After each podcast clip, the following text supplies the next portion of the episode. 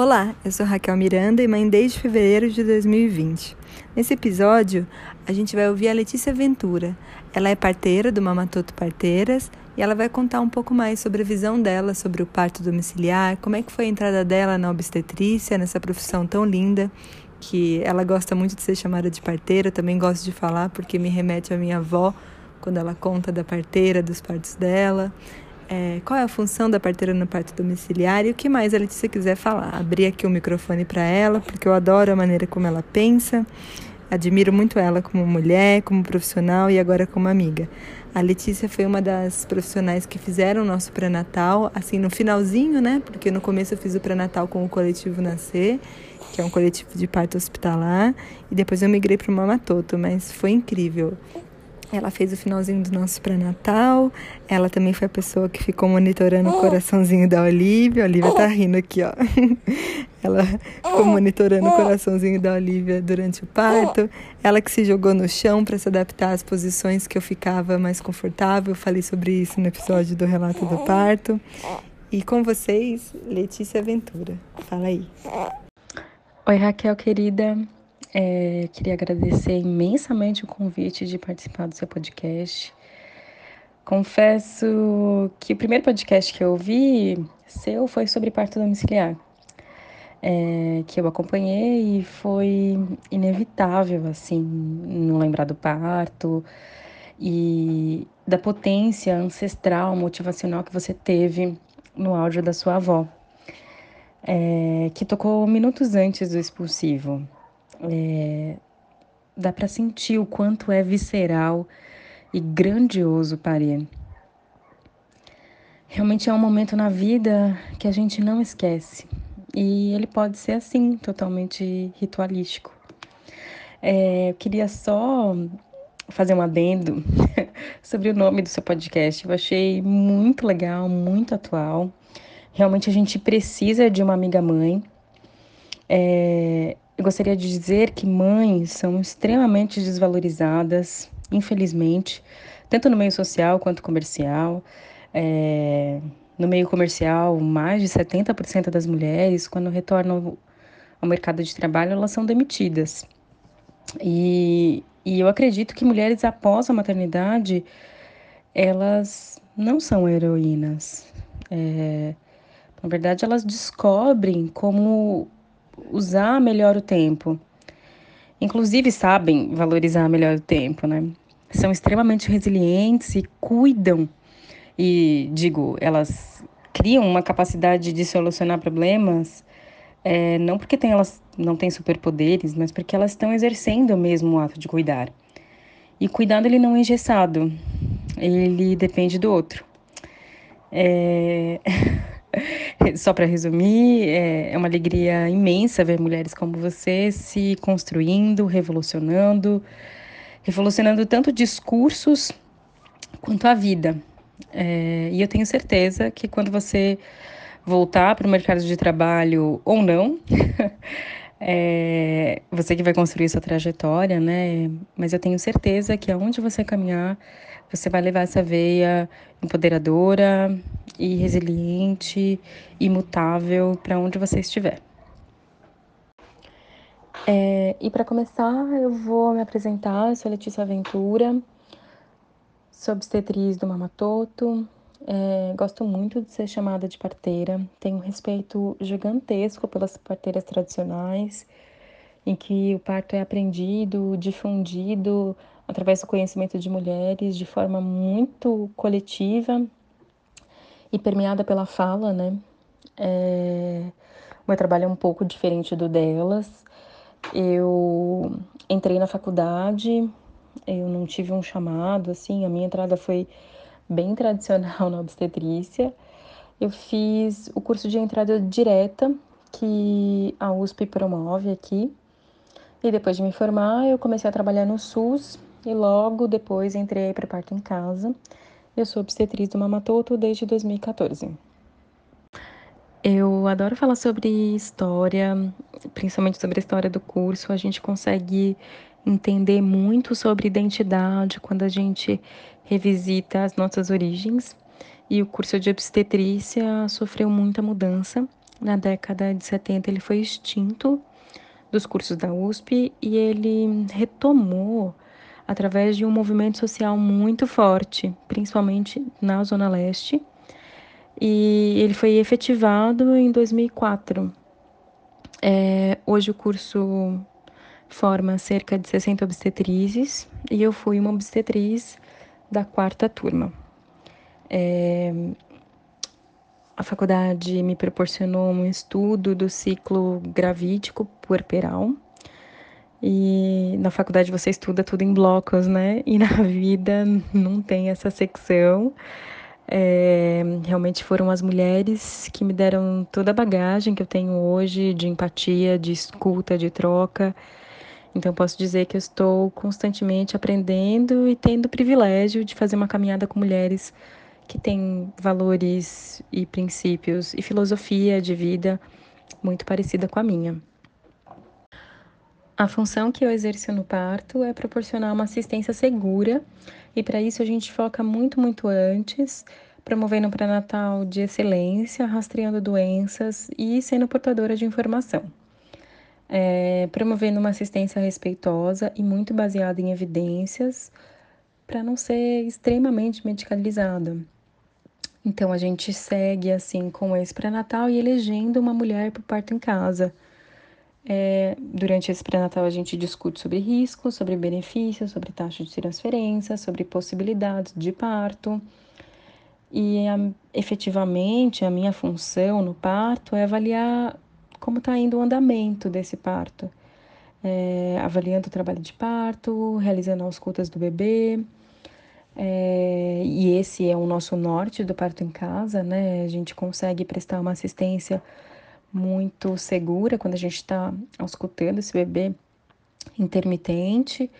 É, e se precisar, a gente faz um toque. É, gosto muito de que o pai pegue o bebê. É, se ele estiver inseguro, a gente está lá. Mas isso reforça é, como ele sendo um cuidador primário. Se ele não quiser, ele corta o cordão e tá tudo bem. A gente faz é, um acompanhamento do pós-parto, auxiliando na dequitação placentária. A gente auxilia o bebê na primeira mamada e depois de umas duas a três horas, se os sinais vitais da mulher estiverem totalmente normais, a gente deixa essa família e a gente retorna no dia seguinte para saber se como foi, né, essa primeira, essas primeiras 24 horas de vida do bebê e também para dar seguimento é, em puericultura, que pode ser feito por um pediatra ou por uma médica de família. Eu acho muito válido ressaltar que durante todo o pré-natal a gente conversa muito sobre transferência e conversa também sobre o que é normal e o que é anormal no parto. E se tiver alguma anormalidade, a gente dá um segmento para o parto hospitalar. Quero lembrar que nem sempre esse parto transferido ele vai ser uma cesariana. É, eu gosto de falar de números porque os números são claros. Eu atendi em 2019 70 partos e tive uma taxa de transferência de 10% e uma taxa de cesariana de 2%. Esses números são excelentes porque eu trabalho com mulheres saudáveis e também com médicos de retaguarda que respeitam a mulher, respeitam o local de parto e são extremamente humanizados. Eu gostaria de reformular a palavra humanizado, ou pelo menos tirar, destrinchar o conceito de humanizado, né? Quando eu atendia partos no começo da carreira, eu não conseguia entender como um parto, o parto de humanos, atendido por humanos, ele, ele poderia ser desumano. E lê do engano, muita inocência da minha parte, é, um parto pode sim ser muito desrespeitoso, desumano, e é essa palavra que eu gosto de usar. Então, um parto sendo tendo respeito pelo, pela escolha dessa mulher, é, até mesmo porque uma mulher ela pode, com informação, escolher por uma cesariana e ela não pode ser considerada desumana por conta dessa escolha. Embora eu não concorde com essa escolha, eu acho que uma mulher, quando tem uma informação de qualidade, dificilmente ela vai optar por uma cirurgia, é, passar por uma cirurgia, ela e o bebê. Então, você não escolhe por mais risco no seu parto. É, outra coisa que eu gosto de pontuar é que assim a qualidade dessa informação. Se eu sou um médico que tenho medo de parto, qual a qualidade da informação que eu vou passar para essa mulher? Então, uma, uma informação totalmente cerceada e com viés para cesariana. Isso é inevitável. É... E o que eu acho extremamente desrespeitoso é justamente isso. Uma mulher que escolhe um parto normal, ela dá seguimento a um pré-natal de baixo risco e daí ela tem uma cesariana eletiva ou totalmente desnecessária, isso é extremamente violento, isso sim é desumano. É, outra coisa que a gente precisa pontuar é que a informação ela existe, mas ela chega de diferentes formas para as camadas da sociedade. Então, o Brasil é um país continental. A gente não pode imaginar que as pessoas recebam as, as informações de uma maneira muito linear e, e com a mesma qualidade. É, o que a gente precisa é cada vez mais promover formas de alívio da dor, formas de analgesia através do SUS, formas complementares para assistência, é, especialistas mesmo na atenção e, e trabalho em equipe, no, transdisciplinar, porque o parto não é só aquele momento, né? Ele faz parte de uma de processos. E eu espero que no futuro muito próximo o parto domiciliar ele faça parte aí da, da assistência SUS. Mas que eu tenho que lutar antes é realmente isso, que a informação seja clara, seja precisa e ela chegue para todas as camadas da população. E quando a Letícia fala né, de informação clara, precisa e eu até adiciono honesta, faz toda a diferença. Eu recebi esse tipo de informação e, e me transformou, assim. Eu tive uma experiência extremamente positiva durante meu pré-natal. É, lembrando que eu tive uma gestação de baixo risco, o que é 80% das mulheres, né? Uma gestação saudável, que é, que, que é para ser, né? Senão a gente estaria sendo instinto. Se todas as gestações fossem de de risco, perigosa, a gente não estaria aqui para contar a história. Mas eu tinha muito preconceito com parto domiciliar. A primeira coisa que eu pensava era que responsável, que perigo, e se acontecer alguma coisa. Mas quando você estuda e se baseia em evidência científica, é, se baseia em estatística, você entende como isso foi tirado de nós, né? A nossa autonomia para o parto como mulher foi arrancada, nossa autonomia do nosso corpo foi arrancada. Então, quando você questiona a sociedade como um todo, e isso não estou falando da, da área de saúde, estou falando de sociedade mesmo, capitalismo, patriarcado, machismo, feminismo. Quando você estuda, você entende por que muita coisa aconteceu. Eu entendi porque eu tinha medo do parto. Eu entendi por que, que eu achava irresponsável, eu estava reproduzindo coisas que colocaram em mim, né? É, que bom que eu me abri para isso. Eu era uma pessoa que antes de assistir o documentário do Renascimento do Parto, quando eu pensava no meu parto, um dia eu vou ter um filho, eu vou parir, era cesárea, é claro. Por que, que eu vou sentir dor? Credo, porque todas as imagens que colocaram na minha cabeça sobre o parto, todas as coisas que eu ouvi, é, eram coisas muito traumáticas, assim, desde pessoas que não entendiam nada e não queriam entender que são homens, quanto de mulheres que sofreram alguma violência e, e também estavam ali no papel de vítima e reproduziam aquela violência que ela viveu. Então eu ficava morrendo de medo. Então eu não queria, imagina, por que eu vou ter um parto normal e em casa pior ainda? Eu quero dormir, acordar e ter meu bebê. Então é, esse processo em mim de construção deve ser muito esse tipo de informação que a Letícia falou, uma informação clara, honesta. Quando a gente optou pelo parto domiciliar, a gente recebeu uma apostila com mais de 40 itens falando sobre o parto domiciliar. E muito interessante, porque em nenhum momento eu me senti que eu fui convencida a fazer o parto domiciliar ou a ficar no parto domiciliar. Toda vez que eu tinha alguma dúvida, com algum medo, assim, tem risco? Tem isso, tem aquilo? As profissionais respondiam: tem, tem. Ah, mas olha aqui a porcentagem. O risco tem para tudo, né? Se você sair de casa, você pode ser atropelado por um carro. Mas qual a chance disso acontecer? É baixa, mas existe. Existe, claro. Viver é um risco, né? Para morrer, basta estar vivo. Então, é a premissa de tudo. Então, senão, você não faz nada se você ficar pensando nisso, né? É, queria adicionar só esse parênteses. Vamos seguir com os áudios da Letícia. Que me deixa triste e sem chão dentro da assistência é quando transformam um evento que é extremamente potente, um evento muito transformador, é, em transformam esse evento num evento traumático, num evento violento. Isso a gente chama de violência obstétrica. É, essa mulher que recebeu, que teve uma violência obstétrica, ela vai ficar com marcas para a vida toda. E isso vai repercutir na nossa sociedade é, e na nossa sociedade como um todo.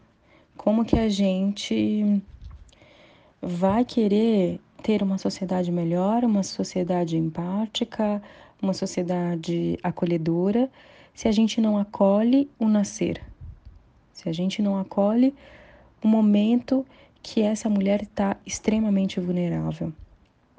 Então, tem uma frase do Michel Odan, que é um obstetra, e ele fala: para mudar o mundo, é preciso mudar a forma de nascer. Então, esse é um lema que eu levo para todos os partos. Raquel, quero agradecer muito a oportunidade é, de falar no seu podcast. Eu falo muito, então, por favor, me desculpe.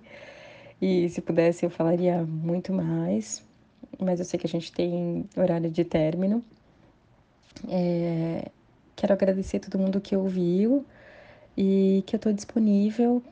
Caso alguém tenha alguma dúvida, vou deixar o e-mail do Mamatoto, vou deixar com a Raquel também para ela colocar na descrição do, do áudio, né, do, do podcast. É, mamatoto parteiras@gmail.com. E se você teve alguma dúvida, escreve pra gente. E quero agradecer mais uma vez pela oportunidade de falar com um montão de gente. Obrigada, Letícia, pelo seu tempo, pelo seu carinho, pela sua dedicação. Então é isso, gente. Qualquer coisa, entrem lá no Instagram do Mamatoto Parteiras ou enviem um e-mail para elas. Recomendo demais esse trabalho. O nosso parto, nosso, nossa gestação, parto e agora no pós-parto, né? A gente vê como que o parir, é, você carrega isso para sempre. Então, graças a essas mulheres incríveis, eu tive memórias incríveis e penso com muito carinho todo o nosso processo de chegar até aqui e vou carregar isso para a vida inteira, né? Porque o parto é um processo que você carrega para sempre, né? Você lembra o tempo todo quando você olha para o seu filho. Então, sou muito grata a Letícia, a Isabelle, a Luana, a Elis, a Débora, todas as mulheres que participaram do nosso parto e todas as outras, que sei lá, mais de 10 profissionais que participaram desse processo do, do da gestação, do pré-parto também. É, vou fazer um episódio com a Isabelle, um episódio complementar a esse. A Isabelle também é parteira do Mamatoto. Então, acessem esse, esse, esse episódio para mais informações. Espero poder ajudar aí na sua jornada. Qualquer dúvida também estou disponível. Pode me escrever por e-mail, por, pelo Instagram. E é isso, até a próxima.